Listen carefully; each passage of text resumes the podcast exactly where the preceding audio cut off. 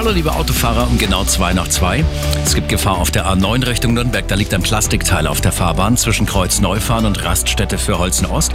Und auf der A95, wenn Sie Richtung Garmisch fahren, hier liegt ein totes Tier auf der Fahrbahn. Vorsicht zwischen Murnau, Kochel und Eschenlohe. Der Verkehr mit Waldtier. Fliesen, Holz,